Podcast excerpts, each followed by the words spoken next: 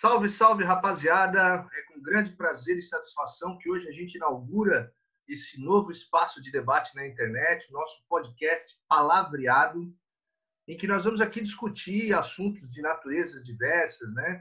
Sempre tentando é, dar um olhar embasado pela razão, pela ciência, discutir assuntos relativos à política e tudo que de mais interessante acontece é, ao nosso redor. Hoje, dia 20 do 4, nós estamos fazendo o nosso primeiro programa. É, e no dia de ontem, dia 19, o nosso país passou por, uma, por mais um capítulo da sua instabilidade democrática é, frente às manifestações que ocorreram em várias cidades do Brasil, é, que não necessariamente podem ser entendidas como somente manifestações de apoio ao presidente Jair Bolsonaro, visto que o que as imagens nos mostraram foram é, manifestações que vão muito além disso, né? Então, como eu disse anteriormente, esse primeiro, esse não é o primeiro capítulo de uma crise da nossa democracia, que evidentemente ela vem acompanhada de uma crise de representatividade que a população sente frente aos seus líderes. E agora, nesse momento que nós vivemos da pandemia do Covid-19, é, o medo de um colapso econômico, as discussões em torno é, do isolamento social e do que isso poderia provocar para a economia brasileira, também tem permeado todos os comportamentos políticos dos brasileiros nesse momento. A fala do Bolsonaro ontem, mesmo que ele não necessariamente estivesse de acordo com todas as bandeiras que foram levantadas no movimento, como volta do AI-5, ditadura, fechamento do poder legislativo, do poder judiciário, a presença do Bolsonaro discursando endossa, infelizmente, esse movimento antidemocrático que ocorreu e provoca instabilidades institucionais, abrindo precedentes perigosos, né? E aí a grande questão que a gente levanta é como que o Brasil vai reagir a todo esse contexto e como o Brasil irá se relacionar com esse tipo de postura frente a esse momento que talvez seja um momento de maior crise do capitalismo mundial desde 1929. Hoje, além desse que vos fala, eu me chamo Maurício Guedin, sou professor de História. Eu recebo também Tiago Kesterin Pereira, nosso debatedor, professor de Filosofia. Felipe Topanotti, nosso correspondente internacional, praticamente, está nos Estados Unidos é, e vai nos falar um pouco, vai nos dar um pouco a visão também sobre esse problema em natureza é, macro. E também recebemos o advogado e professor universitário Luiz Eduardo Ponte, que vai nos dar uma visão técnica sobre isso do ponto de vista jurídico, além de todas as suas contribuições aí. Eu queria começar o papo é, já colocando o nosso querido Conte numa bola dividida aí. É, Luiz Eduardo, o que ocorreu ontem, a presença do presidente naqueles movimentos é, que defendiam todas aquelas bandeiras, ela pode ser compreendida como um crime de responsabilidade? ou não? Então, Maurício, Thiago, Felipe, Marcelo, primeiro agradecer uh, pela oportunidade, comentar todo mundo aí pela, uh, pela chance de estar aqui tentando esclarecer de alguma forma, se é possível esclarecer alguma, alguma, de alguma forma o comportamento do presidente da República, né? Mas, uh, de fato, a gente pode, a gente pode, a gente pode qualificar em tese, o comportamento do presidente da República eh, tanto como um crime de responsabilidade como um crime comum. Tá? Só para a gente explicar aqui. O presidente da República, como regra, no Brasil, ele é, é ele ele tem um que a gente chama de é, inim, palavra difícil de falar, inimputabilidade relativa, tá? Quer dizer que, como regra, ele não responde no decorrer do mandato uh, por eventuais crimes que ele pratica. Então, vou, vou citar um exemplo, talvez, uh, que, eu, que eu falo em sala de aula. Imagine que o Bolsonaro chegou em casa e encontrou lá a é Michele? Michele, a Marcela era do outro, tá? A, a Michele Bolsonaro na cama com o Osmar Terra, né? Segundo, segundo a É, pode ser uma, uma história verídica, e vai lá e assassina ela, tá? e ele, ele, ele não vai responder no decorrer do mandato por esse crime. Tá? Por quê? Porque se trata do que a gente chama de um crime comum que não tem qualquer tipo de relação com o exercício da função dele. Tá? Uh, bom, agora em algumas situações, quando esse crime comum está relacionado com o exercício da função do presidente da República, ou então uh, quando esse, esse, uh, quando ele pratica o que a gente chama de crime de responsabilidade, aí ele pode vir a responder, tá? Uh, seja com a perda do cargo, seja com a aplicação de uma pena mais a perda do cargo. Tá? Então a gente tem que estabelecer essa, essa primeira distinção. Então, como regra, o presidente da República não responde por eventuais crimes que ele venha a, a, a praticar, tá? Bom, eu acho que isso é um negócio importante de, destacar de início. Uh, dito isso, o comportamento do presidente da República, do Jair Bolsonaro especificamente, ele, ele se enquadra em, em, tanto num crime de responsabilidade quanto num crime comum praticado em razão da função. Tá? Tá Ele se enquadra no artigo 85 da Constituição Federal, por exemplo, que diz lá que é crime de responsabilidade, tá? Uh, o ato do presidente da República que atende contra a Constituição Federal e especialmente contra, e aqui destaco, o livre exercício do poder legislativo, do poder judiciário, do Ministério Público e dos poderes constitucionais da, das unidades da Federação, tá? Uh, esse artigo da Constituição Federal, ele é melhor definido numa lei, que é uma lei bem antiga, na verdade, que é a Lei 1079, que é de 1950. É, a gente às vezes acha que a primeira, primeira tentativa de impeachment que a gente tem no, teve no Brasil é do Fernando Collor, né? Mas, na verdade, a, a primeira vez que se tentou fazer um impeachment no Brasil uh, de um presidente da República foi uh, do Getúlio Vargas. E essa lei, 1079, de 1950, foi feita justamente para tentar impeachment o Getúlio Vargas. E diz lá o artigo 6 dessa lei, que diz assim, ó. Deixa eu pegar aqui exatamente o termo aqui. São crimes de responsabilidade contra o livre exercício dos poderes legislativo e judiciário, tá? Usar de violência ou ameaça, tá? Contra algum uh, representante da nação para afastá-lo da Câmara que pertença ou a coagir de modo a exercer seu mandato, bem como conseguir ou tentar conseguir o mesmo objetivo mediante suborno ou outra forma de corrupção né? Uh, ou então tentar dissolver o Congresso Nacional, impedir a união, uh, desculpa, impedir a reunião tentar impedir de qualquer modo o funcionamento de qualquer dessas câmaras. Então, veja só, uh, em tese, a gente pode enquadrar o comportamento do presidente da República como um crime de responsabilidade, que é aquele procedimento que, no final das contas, vai eh, redundar exatamente na mesma situação que, que acabou caçando, então, o mandato do, do presidente Collor e da presidente Dilma. Né? Então, temos aqui um ponto. Além disso, dá para enquadrar, ironias à parte, o comportamento do presidente da República também num crime comum, que é a Lei de Segurança Nacional.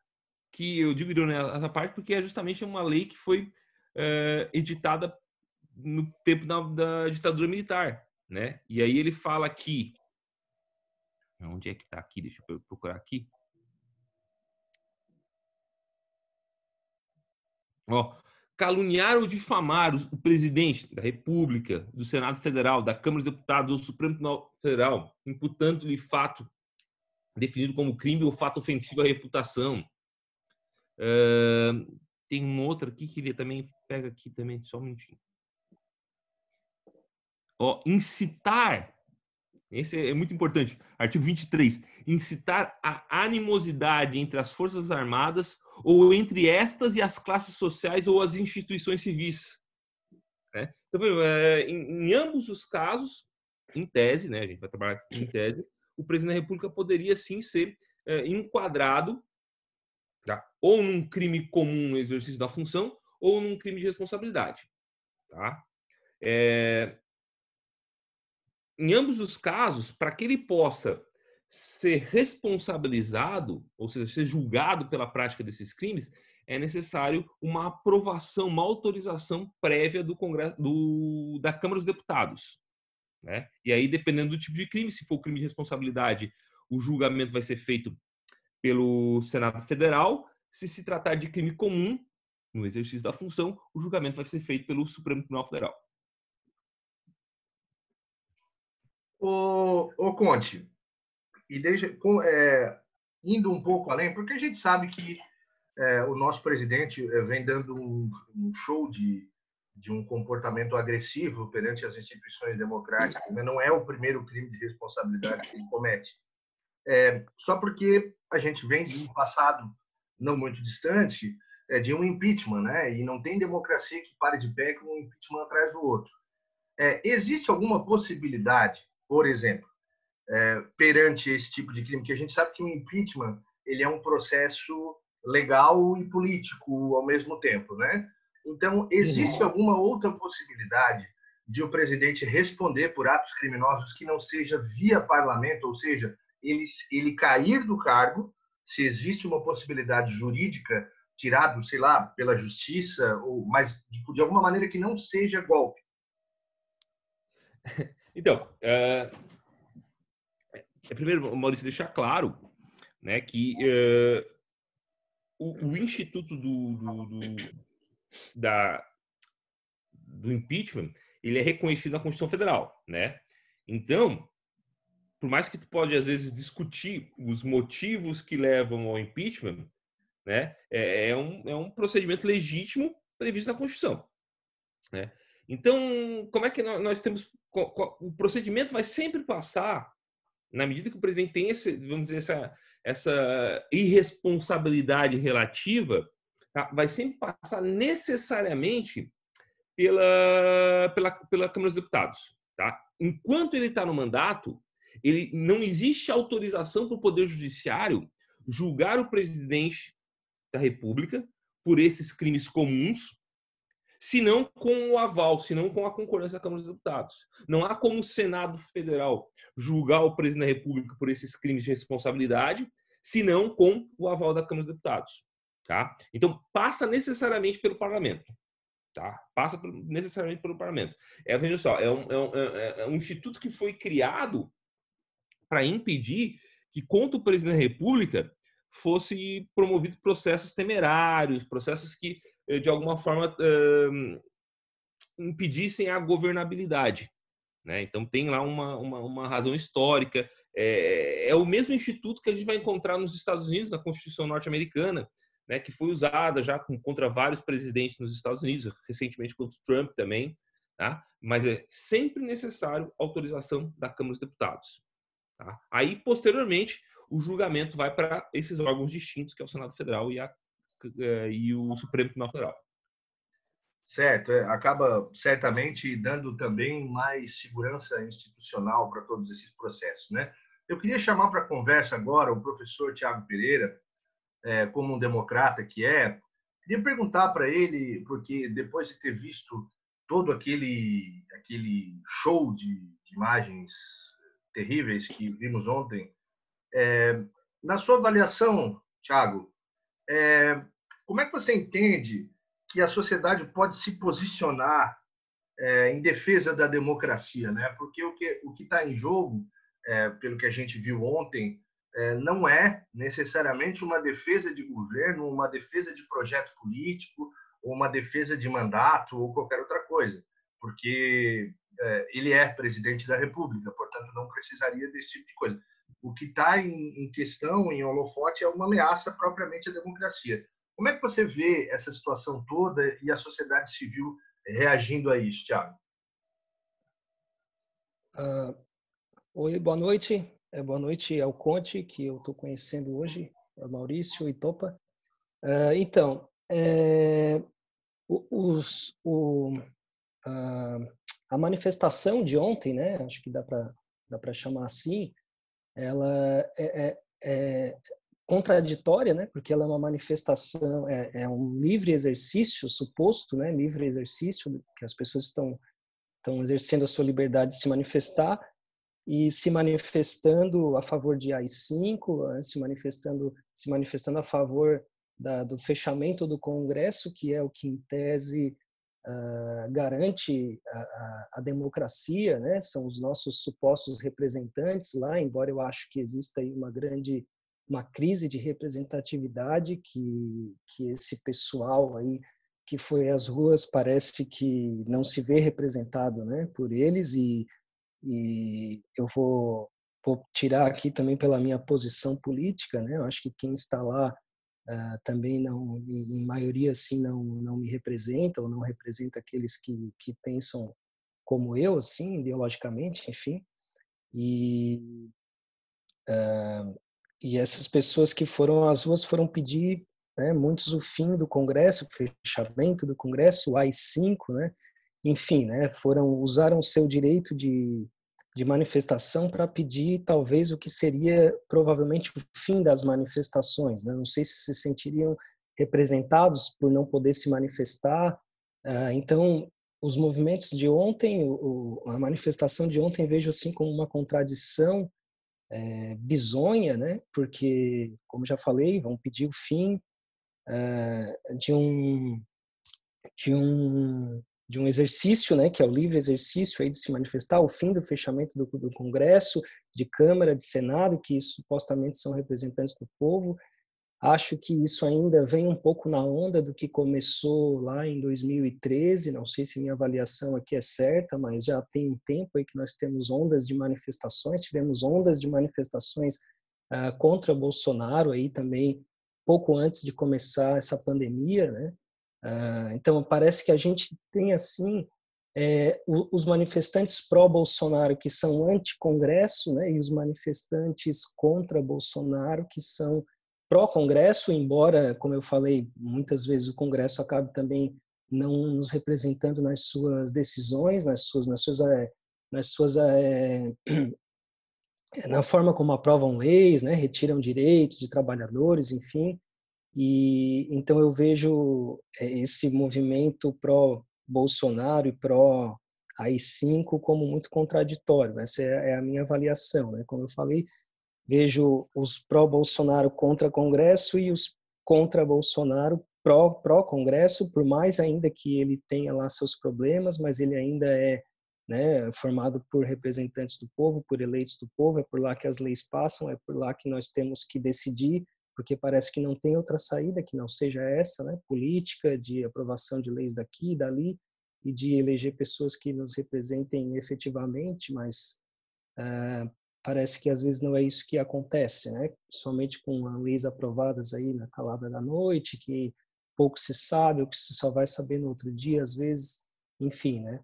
Uh, vejo também um congresso assim que que muito se manifesta em relação às, às declarações do presidente, mas que a princípio pouco faz, né? Como foi dito antes, processos de impeachment não podem ser feitos o tempo inteiro, porque senão também a democracia não se sustenta. Ah, e agora não sei também como que vai ficar, né, com o Bolsonaro tomando decisões aí de, de, de demitir o, o ministro da Saúde, supostamente, não sei se se isola, né, mas a princípio perde algum apoio. É, e, e, o que, que nós temos? Nós não podemos ir às ruas nos manifestar nesse momento, então a gente tem que contar com aqueles que eu vou dizer de novo, que são supostamente os representantes do povo, mas uh, que é o Congresso, né? que deve existir, evidentemente, mas é que eu não sei até que ponto uh, está lá, não sei, para combater falas do, do presidente ou ações do presidente, enfim. Não sei se, se respondi aí a questão. Ô, Caco, respondeu, claro, mas eu gostaria de te estender uma outra pergunta. É, evidentemente, conhecendo você já pelo tempo que conheço, e, e sei que você é um defensor da democracia, é, mas ontem nós vimos uma manifestação, claro que dentro do, do legítimo direito de se expressar, mas defendendo coisas que, que muitas vezes vão além da liberdade, né? É, a questão é, você entende que essas manifestações de ontem são legítimas ou não? Ah, ah, assim, é, é, eu não sei, do, do, depende do ponto de vista aqui que se coloca, mas é, eu penso que é, legítimo pedir, é, é, você ter o direito de pedir o fim de direitos, né? Basicamente é isso que está sendo colocado ali nessa. Eu acho que essa é a questão que se levanta a partir da, das manifestações de ontem, né? é, se se tem o direito de pedir o fim de direitos, né? O fim, talvez, um direito de ir e vir, já que se for colocado um AI-5 e vem uma violência aí em cima, né, das pessoas, da, da, do direito de ir e vir, de se manifestar, então, nem se fala. É, é, legítimo no sentido de que a lei garante que essas pessoas vão lá se manifestar, mas é, talvez a, a, pergunta não é nem se é legítimo, a questão é se é lógico fazer isso, né? Legítimo parece que sim, porque a lei garante esse direito de se manifestar, mas a questão que a gente tem que levantar é, é lógico, né? É razoável fazer isso, né?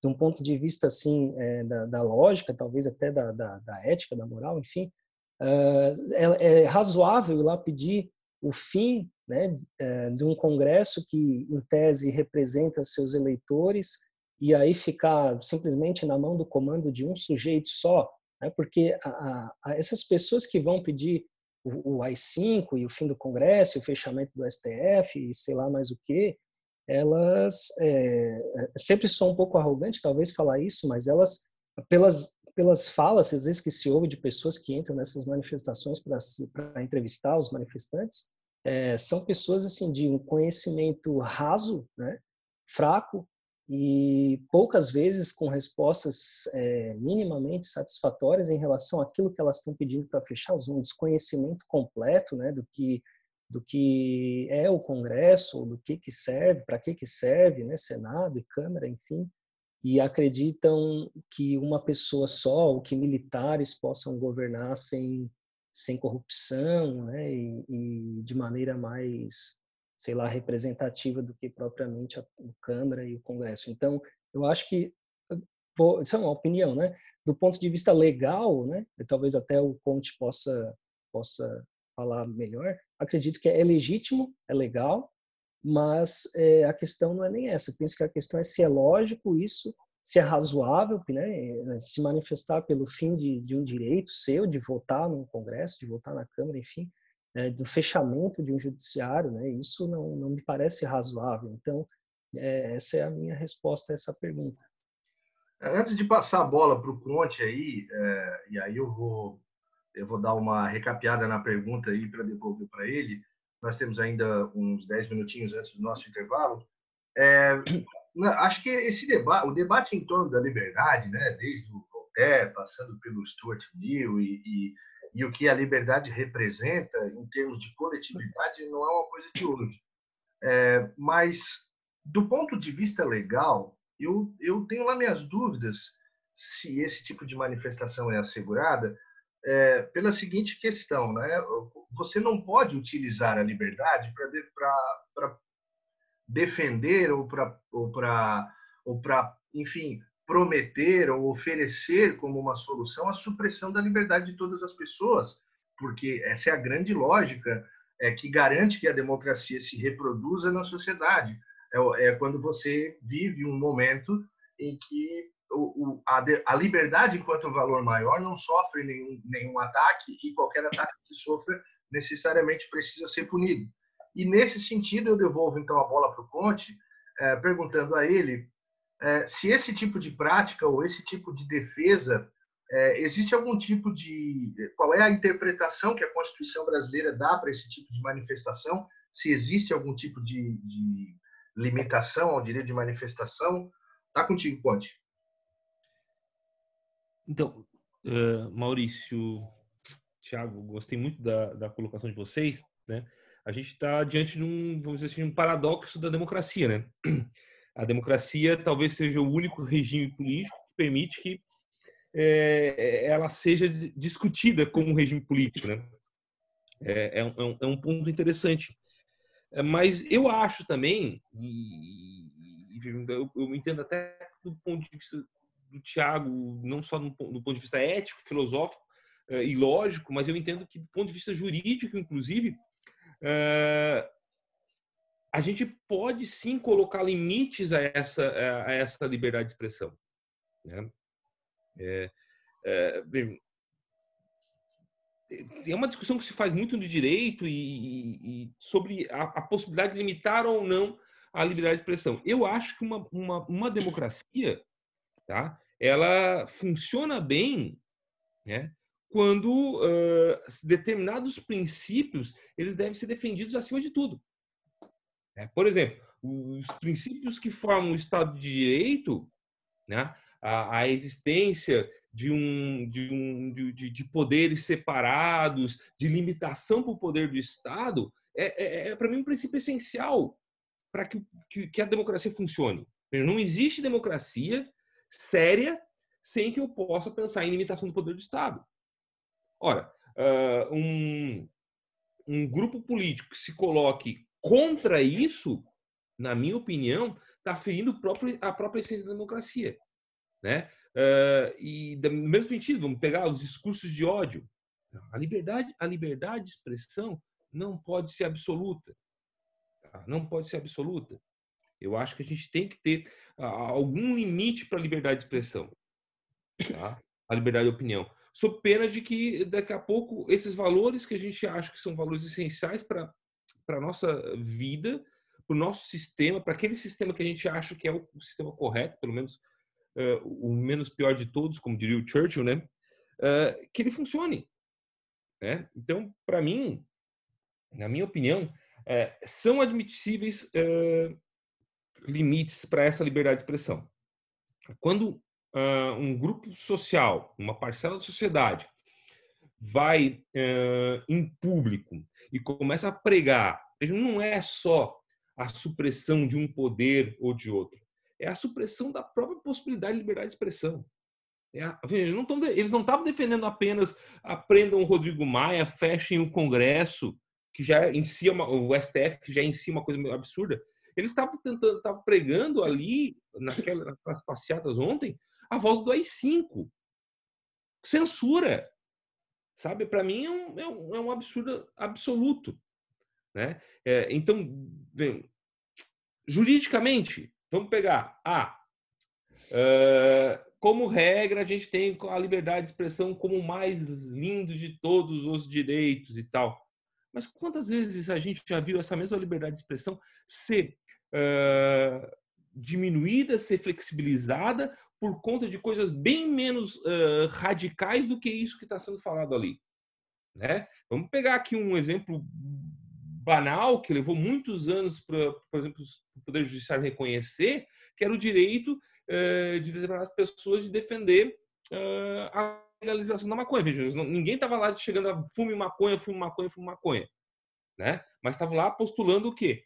A liberalização de uma determinada de uma determinada substância que eles entendiam que não fazia mal, né? e ainda assim, por quantos anos a gente viu o poder judiciário considerando que se tratava de apologia ao crime e, e vedando, né? A gente aí, eu não sei qual é a idade de vocês, mas eu já tenho meus 40, amanhã eu vou fazer 41 anos, né? Então, a gente via lá o, o Planet Hemp ia se apresentar em algum, alguns, algumas cidades, o juiz da cidade, por iniciativa do Ministério Público, já censurava, impedia o show. Né? E agora, quando a gente está diante de um valor que é essencial para aquilo que está lá na Constituição, né? que é esse valor democrático, que é aquilo que permite que a gente, uh, que, que, essas pessoas diferentes que formam o, o Brasil possam conviver né, que formam uma sociedade, não, necessariamente só o Brasil, mas possam conviver, uh, quando coloca isso em, em, em, questionamento, eu acho que isso assim, tem que sim, se pôr um limite. Né? Não sei exatamente qual o remédio jurídico ainda, né? É, como eu disse, é uma discussão que ela às vezes ela vai transcender o, o limite do direito positivo, mas ela vai para o limite do direito, da filosofia do direito, da discussão sobre uh, até que ponto né, essa liberdade de expressão ela é absoluta. Na minha opinião, ela não pode ser absoluta sempre. Eu vou, eu vou defender, uh, por exemplo, que uh, daqui a pouco essas pessoas, em nome de uma liberdade de expressão, uh, defendam discursos racistas, aliás, já fazem, né? Homofóbicos já fazem também. Né? Vou deixar tudo agora? Eu acho que temos que impor limites. Tá? Eu acho que, por exemplo, legislações que proíbam esse tipo de, de, de manifestação devem ser incentivadas. É, eu, eu, acompanho aí o, o Ponte nessa, nessa reflexão. é justamente porque a liberdade nunca pode ser utilizada para atentar contra a liberdade alheia, né? Então, quer dizer, se a pessoa pode, é, enfim, defender um estado de exceção, se a pessoa pode é, defender a censura e se ela daqui a pouco ela pode defender ou, se apresentar publicamente como um tal, né? É, como um nazista, como um racista, é, como um defensor, sei lá, de extermínio de minorias. E aí, claro, que aquele bem mais valioso, que é a liberdade, quando ela é justamente utilizada para cercear a liberdade dos outros, aí a gente está fazendo mau uso. A gente vai fazer o nosso intervalo, eu já vi aqui que o, o Caco está chamando aqui para falar, mas a gente vai fazer o nosso intervalinho e já voltamos aí com a sequência, vai ter muito bate-papo ainda nesse primeiro programa do podcast Palavreado. Até logo mais.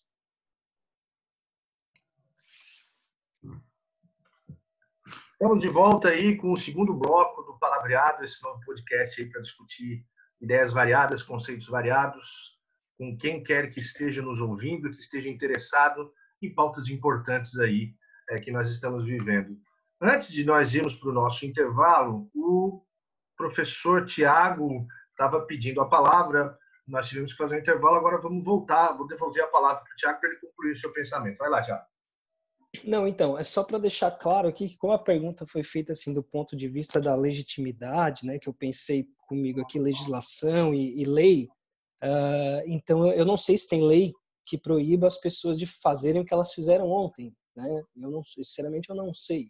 Por isso que eu falei que eu acho que do ponto de vista da, da lei, a, da lei que existe hoje, né, que está lá no papel, enfim, talvez o que essas pessoas fizeram ontem, já fizeram em outros momentos também, né, seja legítimo. Não sei se é, sinceramente, né? Mas aí por isso que eu coloquei que talvez essa questão, né? Claro que ela deve ser discutida no âmbito da legislação, que é o que vai supostamente garantir que atos assim possam ser é, ser feitas as intervenções necessárias, né? Seja da polícia, da, da enfim, né? De quem quer que seja, é, porque é, se, não, se, se, tiver lei que garanta que essas pessoas não possam instalar, a resposta evidentemente vai ser não, mas do ponto de vista mesmo por isso que eu falei do ponto de vista da, da lógica, né, da razoabilidade, né? Não é razoável ir lá pedir o fim da liberdade, né? Isso não não tem a menor lógica, né? Pedir o fim da, da, não, da, da, manifestação, né? Manifestar para pedir o fim das manifestações, o fim da a volta da censura, o fim do Congresso, o fim do, da Câmara, do Senado, do Judiciário, enfim, isso evidentemente que não é razoável porque os poderes, como nós sabemos, são importantes para se manter, né? a democracia saudável, né, quando eles funcionam de maneira independente, enfim, né, como deve ser. Então, por isso que eu falei que do ponto de vista uh, da, da, legitimidade, uh, talvez for, pensando na legislação e na lei, né, talvez fosse, eu realmente não sei se tem lei que impede as pessoas de fazerem o que elas fizeram, mas aí acho, acho que sim, mas né, no ponto de vista da razoabilidade, da, da lógica mesmo, não tem o menor sentido, né, pedir o fim da liberdade. Isso é, é, é uma coisa tosca, né? Mas como eu falei, as pessoas rasas, né, com pouco conhecimento a princípio, que não, não sabem coisas básicas de democracia, não sabem provavelmente um conceitos do que é democracia e vão lá pedir o fim daquilo que elas não sabem nem direito o que é. é enfim, só queria deixar essa questão clara aí. Perfeitamente pontuado, meu querido.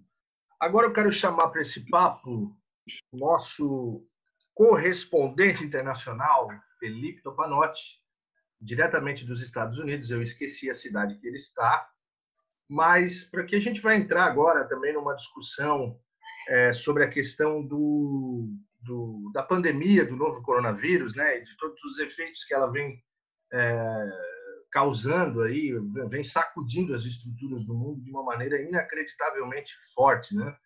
É, eu quero primeiro chamar então o, o Felipe Topanotti, o nosso querido Topa, para a conversa, para perguntar para ele como é que estão esses efeitos do coronavírus. A gente sabe que a situação dos Estados Unidos está bem delicada, né? O número de mortes por dia é muito alto, é o atual epicentro da epidemia é, e, e é, é, o, país que já acumula mais mortes, um, um, um recorde que, sem dúvida nenhuma, é, ninguém gostaria de obter. Mas tanto lá quanto cá, existe um, um presidente meio grosseiro a determinadas instituições, é, e que durante muito tempo falou duramente contra as medidas de isolamento e a, e a defesa da economia e todas essas questões que nós já vimos esse filme Verde Amarelo, né? Então, gostaria de chamar é, Felipe Topanotti, seja muito bem-vindo ao Palavreado. Gostaria de perguntar para você como é que estão, há quantos dias vocês já estão isolados aí nos Estados Unidos? Queria perguntar para você se o Trump já se acalmou, se ele já parou de, de falar, porque a gente viu que recentemente aí ele cortou até o dinheiro da OMS, né? É, como é que estão as coisas por aí, meu querido? Seja bem-vindo. Boa noite, pessoal. É, estou falando com vocês diretamente de São Francisco, na Califórnia. Ah, é nós somos aqui o, o, primeiro lugar, a primeira região dos Estados Unidos a decretar a quarentena a mais é, a mais dura, né, que se chama shelter in place, que significa você deve ficar abrigado no seu lugar de residência. E como você falou, né, nós temos dois presidentes que tentaram menosprezar uh, os efeitos do vírus em detrimento da economia. E acho que a diferença realmente é como você falou, é, o Trump não consegue se sair, se safar, né, com declarações que o Bolsonaro até agora vem conseguido, porque a situação dos Estados Unidos é, é lamentável, é, é desesperadora, assim, né, em lugares como Nova York. E então ele deu uma acalmada e ele ele dá declarações todo dia na TV. Eh, no, no começo ele falava também na linha do Bolsonaro que era uma invenção e a China né, poderia ter algo a ver com isso, mas do lado dele também tem um, um senhor, o Dr. Anthony Fauci, que vocês já devem ter visto em alguma imagem. Ele é o, o chefe do Instituto Nacional de Alergia e Doenças Infecciosas que é um cara que completamente contrapõe ele, é um cara que vem puxando pela quarentena e ele Bolsonaro começou a ouvir ele mais mais ou menos há um mês atrás. Então foi o período aí que nós entramos na na quarentena, mas já era muito tarde, né? E o Brasil, por influência da experiência da Itália, Espanha e nossa aqui nos Estados Unidos, acabou por decisão não do governo federal, mas de governadores, como aí em Santa Catarina, com Moisés, e declarar uma quarentena meio parecida num período de tempo como o nosso, apesar de que vocês estão aí com não num estágio aí de de infecções e números de novos contágios como nós estávamos. E então a quarentena tem em alguns lugares, por exemplo, aqui na Califórnia, parece ter surtido efeito. Nós temos uma população de 40 milhões de pessoas, só para contraste, na né? Itália tem 60 milhões de pessoas, então é uma população bem grande. E nós temos até agora, acho que 30 mil casos, é, são bastante, óbvio, mas não é, conseguimos talvez frear um pouco aí a, a vinda, a, né, o, que aconteça o que aconteceu em Nova York fazer com que a gente conseguisse evitar isso.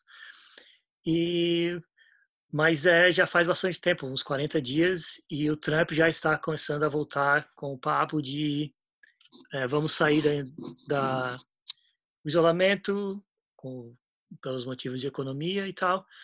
Mas a diferença é, para o Brasil é que ele, óbvio, os Estados Unidos é uma democracia um, um pouco mais pouco não, né? Uh, mais é, estável e sólida do que a, a, brasileira. As instituições americanas conseguem suportar um presidente agindo dessa maneira errônea um pouco mais do que no Brasil. Os efeitos da, das falas do Bolsonaro são mais ou menos o pessoal meio que não se importa muito, sabe que ele vai falar as coisas dele. Ele falou semana passada que ele tinha poder soberano sobre os estados mas o pessoal não levou, óbvio, é uma aberração, né?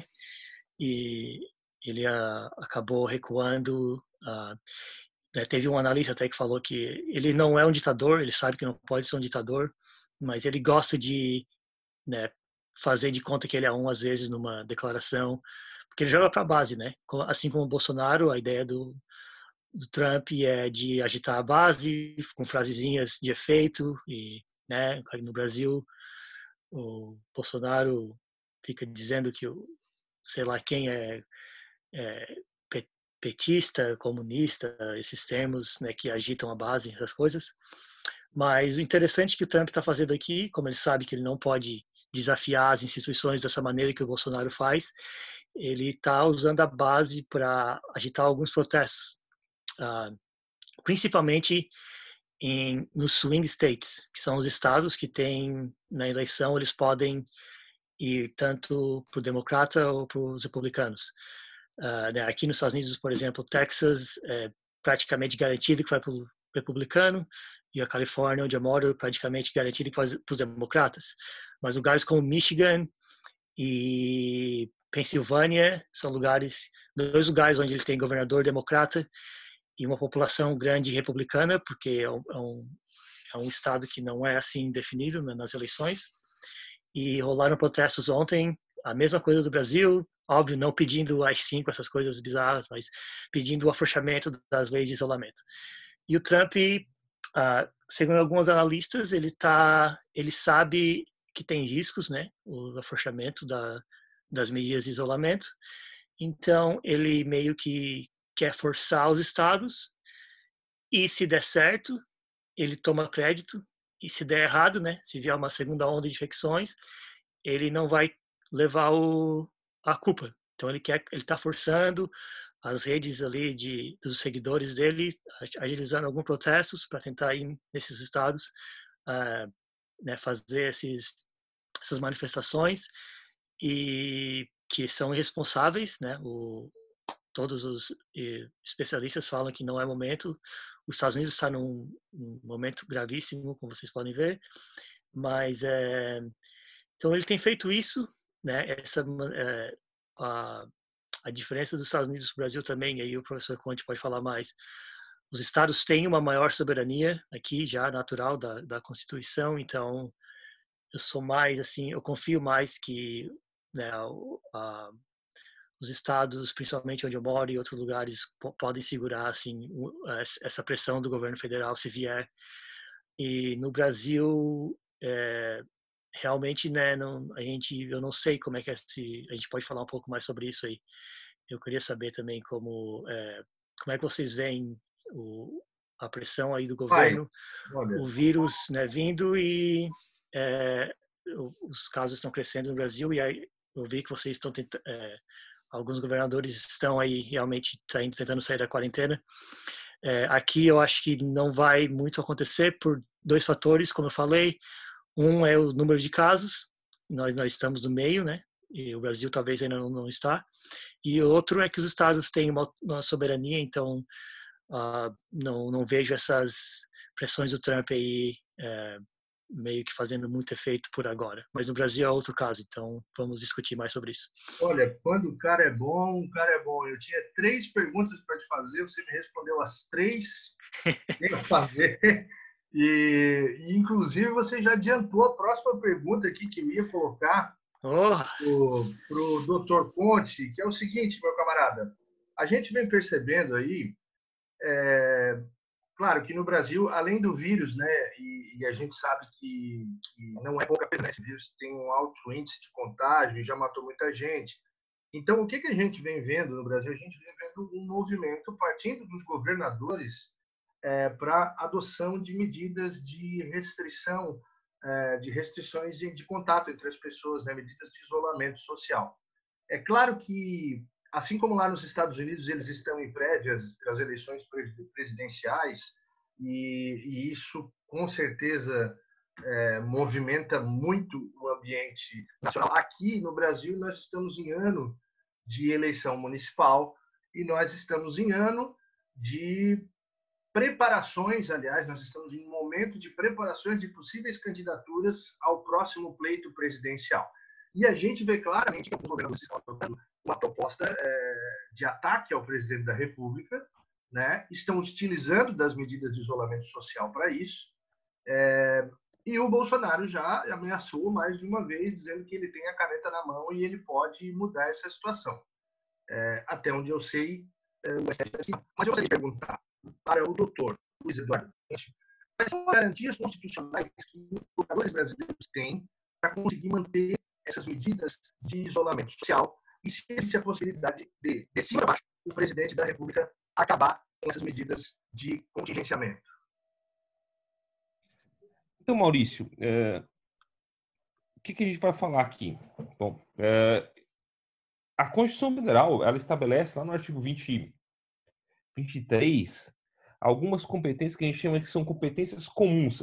Competências são atribuições, tarefas né, é, comuns aos estados, à União, à União, aos estados, aos municípios e ao Distrito Federal. E dentre essas competências comuns, a gente tem justamente a saúde. O serviço de saúde pública no Brasil, ele é um, é um, é dizer, ele divide, divide as atribuições entre União, governo federal, então governos estaduais e governos municipais, tá?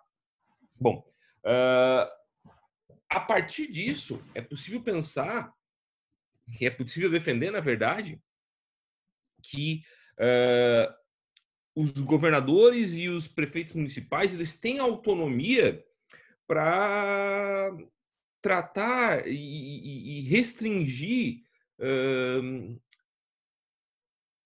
restringir ou melhor vamos assim tomar medidas para tentar conter eventuais pandemias tá? então existe essa possibilidade dada pela Constituição Federal além disso existe uma lei que agora me foge o número, é 13.079, 13.179, uma coisa assim, não, não, não lembro agora, que é, é uma lei que foi aprovada no início do ano, justamente para tratar uh, da, da pandemia do, do coronavírus. Ela foi aprovada, salvo engano, no início de fevereiro.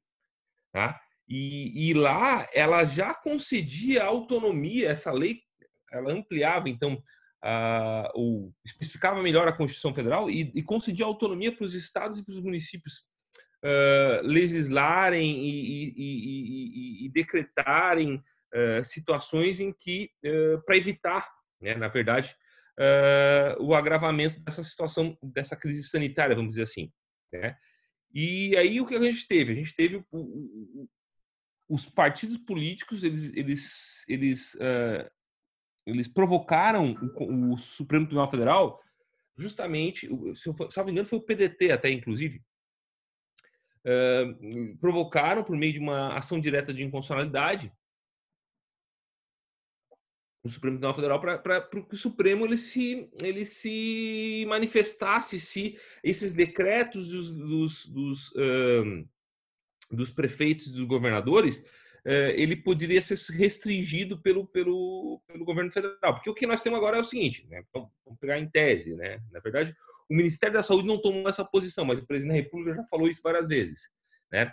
Os estados e os municípios eles adotaram medidas muito restritivas né, de quarentena né, para impedir, inclusive, a circulação de pessoas, né, por conta desse, desse, desse, da expansão desse vírus. E o presidente da República ele tem manifestado por diversas vezes que ele quer fazer um decreto considerando que todas as atividades que existem são atividades essenciais, né, e que por conta disso uh, vai derrubar os decretos municipais e estaduais. Né? E aí isso, o Supremo foi provocado para se pronunciar sobre isso, e, e, nove ministros, se eu não me engano, foram nove ministros, tá? Eles determinaram, eles especificaram que, olha, é, é, nessas situações de saúde pública, tá, o que vale, o que é mais importante, tá, é o interesse de quem está sendo atingido. Então, vamos dizer, o prefeito municipal, a, o prefeito aqui de Criciúma, por exemplo, está sentindo que a situação da pandemia no município dele está mais grave do que no restante do país. É obviamente que ele vai ter mais poderes eh, decisórios do que o presidente da República para restringir direitos por esse tempo determinado. A mesma coisa vai acontecer com o governador de um estado, quer dizer, a situação no estado do Amazonas, por exemplo, é muito pior do que a situação no, no, estado de Santa Catarina. Então, se legitima, se, se, se, se considera válido que a, a, a, decisão do governador do estado de Santa Catarina seja diferente da decisão do governador do Amazonas. Né? É, é, e assim dentro do âmbito dos municípios. Então, o que, que a gente vai adotar assim? Ó, como regra, em época de pandemia, uh, o prefeito municipal ele pode tomar medidas mais rígidas do que o governador do estado no seu município. O governador do estado pode tomar medidas mais rígidas que o presidente da república, né? mas nunca menos rígidas, nesse caso específico de saúde pública. Eu não sei se me fiz entender aqui, né? é, é, um, é, um, é uma coisa bem, bem complexa, que é o que a gente chama de repartição de competências. Né? O, uh, o Marcelo estava falando, Marcelo né, que estava falando dos Estados Unidos ali antes, e, e ele estava falando justamente, uh, os Estados Unidos ele tem um sistema de repartição de competência uh, entre os estados e a União que é muito mais amplo que a gente. Por exemplo, que a gente vê lá, ah, por que, que nos Estados Unidos os estados podem determinar pena de morte? Tá? Porque os estados podem legislar sobre direito penal lá nos Estados Unidos. Enquanto que aqui no Brasil, só a União, então só uma lei do Congresso Nacional pode legislar sobre uh, direito penal. Agora, quando se trata de saúde pública, não, isso é uma coisa que é dividida entre os vários entes federativos, então entre a União, os estados e os municípios. Certo, certo. Bolsonaro, então, vai ter que chorar na cama, que é lugar quente, né? É, eu gostaria de, de lançar inicialmente para o Caco aí. Professor, é, o Brasil está em breve aí recebendo um tsunami, né? Que vai ser não só o Brasil, né? Todo, todo mundo, que vai ser uma recessão econômica bastante profunda é, essa semana. Agora a China anunciou uma queda de 6% no, no produto interno bruto dos primeiros três meses e a China não tinha uma retração econômica há mais de 30 anos. Então, o que se avizinha realmente não vai ser nada fácil. Eu gostaria de perguntar para você, Caco, como é que você vê o Brasil saindo dessa crise? Como é que você acha que a gente sai dessa crise?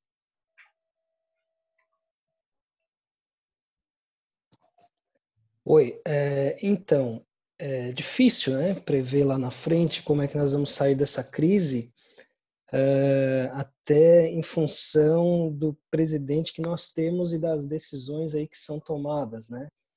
É, eu não sei como nós vamos sair dessa crise e, sinceramente, nem quanto tempo vai levar para nós sairmos totalmente dela, né? Porque não vai ser esse ano, provavelmente, né? Não vai ser talvez nem no próximo, né? Pelo que se diz aí, nós temos, é, se, formos, se fôssemos seguir a risca, né, o que dizem os especialistas aí do assunto, nós teríamos aí pelo menos dois anos, né, de isolamentos, é, de tempos em tempos teríamos que fazer novos isolamentos para diminuir sempre a curva no máximo que pudermos, né, para até chegarmos e darmos tempo aí de, de sair uma vacina e algo nesse sentido, né, ou de pelo menos remédios que pudessem diminuir a, os efeitos do vírus, enfim. Isso é o que eu tenho visto e o que eu tenho lido.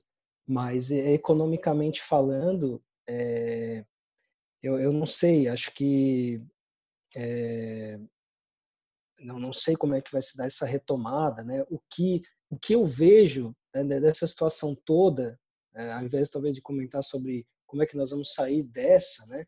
É, eu vejo como eu, eu, li um texto do Zizek, né, do filósofo esloveno, em que ele falava sobre o caráter subversivo do vírus, né? De como esse vírus tem um caráter subversivo no sentido de que ele nos leva a pensar sobre o futuro da economia, né, sobre o que nós temos que fazer daqui para frente, a quem a economia serve, uh, como que vai, ser a relação dos países, né, as relações entre os países daqui para frente. Ainda hoje perguntei ali no nosso grupo, né, se você vocês sabiam sobre a, a economia da rosquinha, que a Holanda, mais especificamente agora a cidade de Amsterdã, vai tentar né, levar adiante isso, né, que inclusive é, é, prefeita, é uma prefeita que tem lá, né, e, e, a matéria também falava sobre como os países que são governados por mulheres, eles estão com decisões mais pertinentes né, em relação ao corona e tentando conciliar a economia com a vida das pessoas. Uh, mas daqui para frente a gente vai ter que. Acho que o mundo não vai ser mais o mesmo daqui para frente, e se o mundo não vai ser mais o mesmo, é provável que a economia também não vá ser mais a mesma. Né? Nós temos que mudar, talvez, a forma, é, não sei, de, de se relacionar economicamente e socialmente entre nós todos. É, e, e, essa economia da rosquinha falava muito sobre a questão né, da sustentabilidade, né, de como daqui para frente nós temos que, que cuidar do, do, nosso planeta, de que não se pode consumir mais do que ele pode oferecer, que não é um assunto novo, né, mas é, é um, um, uma tese aí que foi desenvolvida por uma economista aí de Oxford e que parece que está bem alta e que, pelo que eu li, a Holanda vai usar. Uh, isso uh, provavelmente não vai ser feito aqui, né? Que eh, essa economia da rosquinha colocava aí como a parte de dentro, né, é o limite ali onde nós temos que estar com o básico para viver dignamente e para fora da, da né, a borda de fora da, da, rosquinha seria aquilo que nós já extrapolamos uh, tanto em, consumo próprio, né, o, em, em, uso dos recursos do, do planeta, enfim. Uh, então, eu, eu sinceramente eu não sei como nós vamos sair dessa dessa economicamente, mas, é, no meu entender, esse seria um momento para nós pensarmos uh, como que a economia daqui para frente vai vai se dar, né? Esse seria um bom, esse é o melhor momento, talvez a gente repensar como as coisas estão sendo feitas. Não digo no sentido revolucionário, né? Nada disso assim, mas de uma quebra de, de paradigma assim, né? Dentro do campo da economia e das relações e, e que poderia né, ser inclusive um, um momento assim de, de, de, repensar as relações e de nos unirmos mais até enquanto nação, mas voltando ali ao assunto da, das manifestações, né, mesmo nesse tempo de pandemia a gente ainda consegue ver pessoas se manifestando é, contra é, Congresso e um país extremamente dividido, né, o Brasil ele está é, é, assustadoramente dividido e polarizado, né? Essa polarização já dura aí pelo menos uns sete anos, se nós formos contar.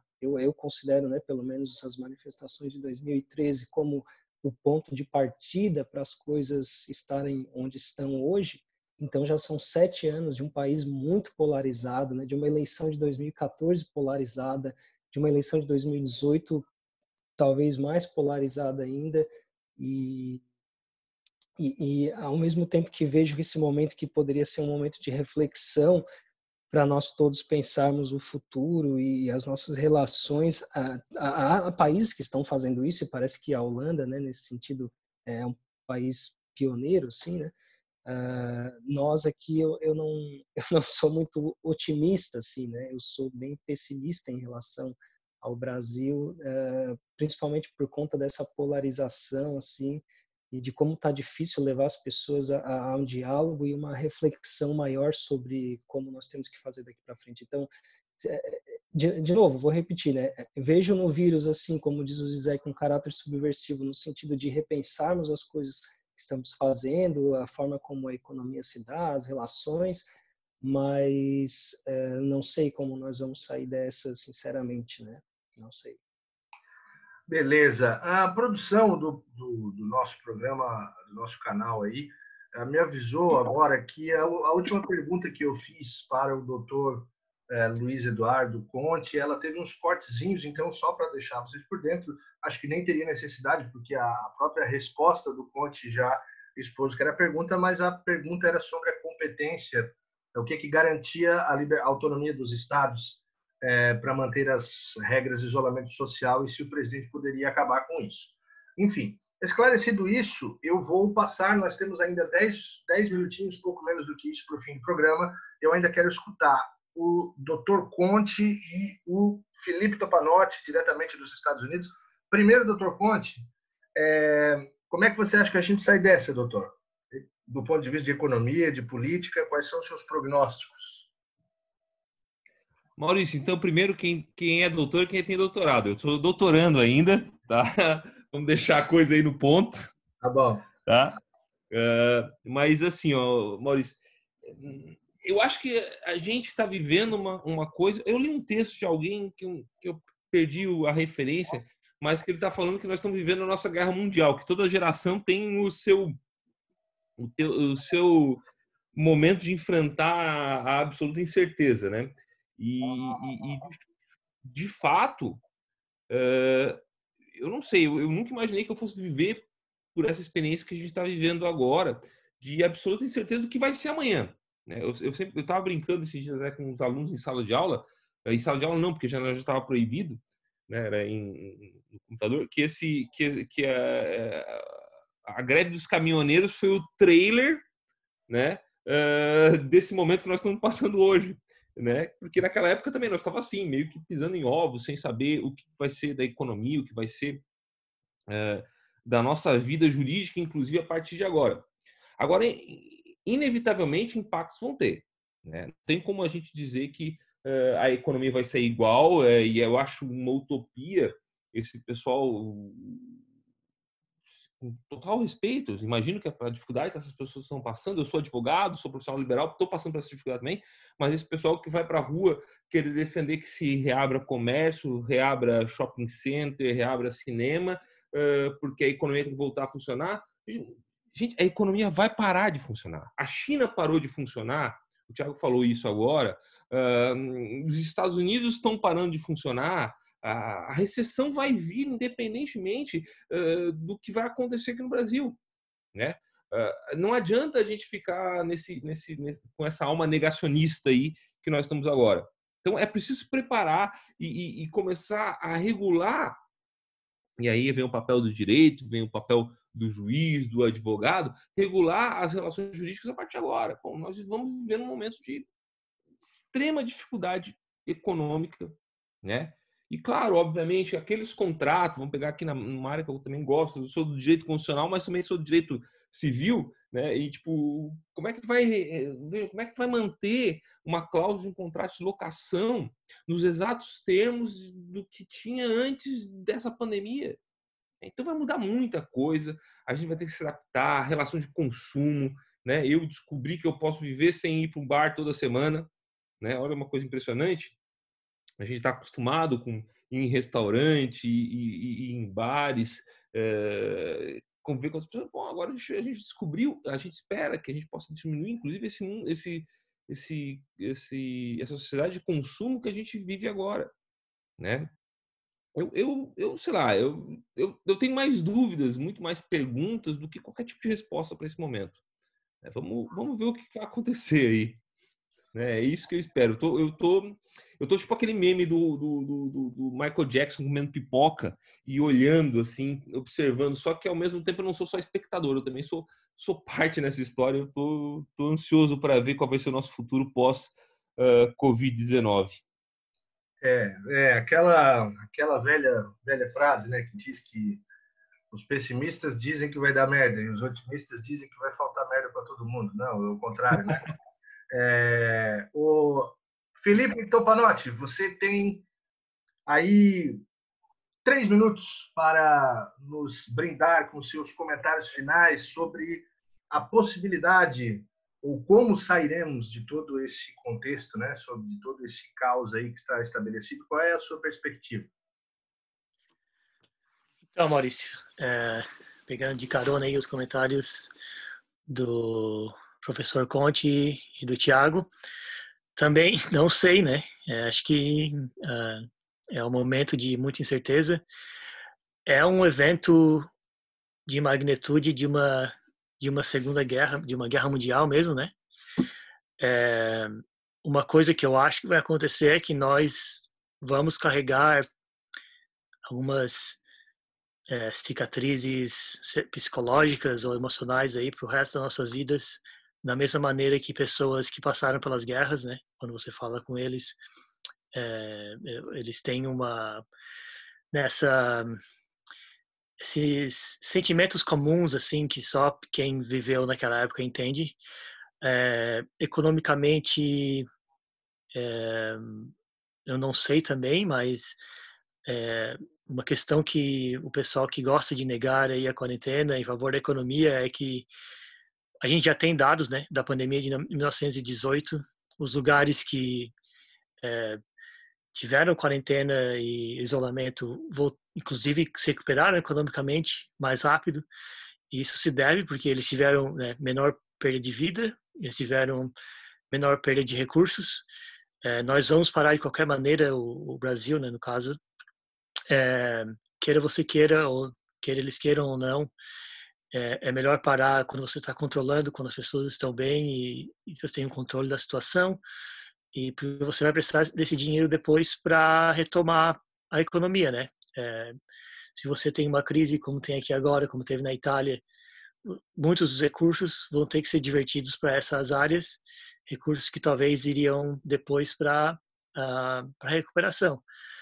Uh, o que eu sei é que economicamente nós passamos por muitas é, depressões, recessões e a economia é sempre a gente, as empresas voltam, o pessoal volta a consumir, as, né, e esperamos que algumas lições sejam aprendidas, mas é, a gente deve focar que a, a saúde das pessoas é o principal, inclusive para a economia também, né?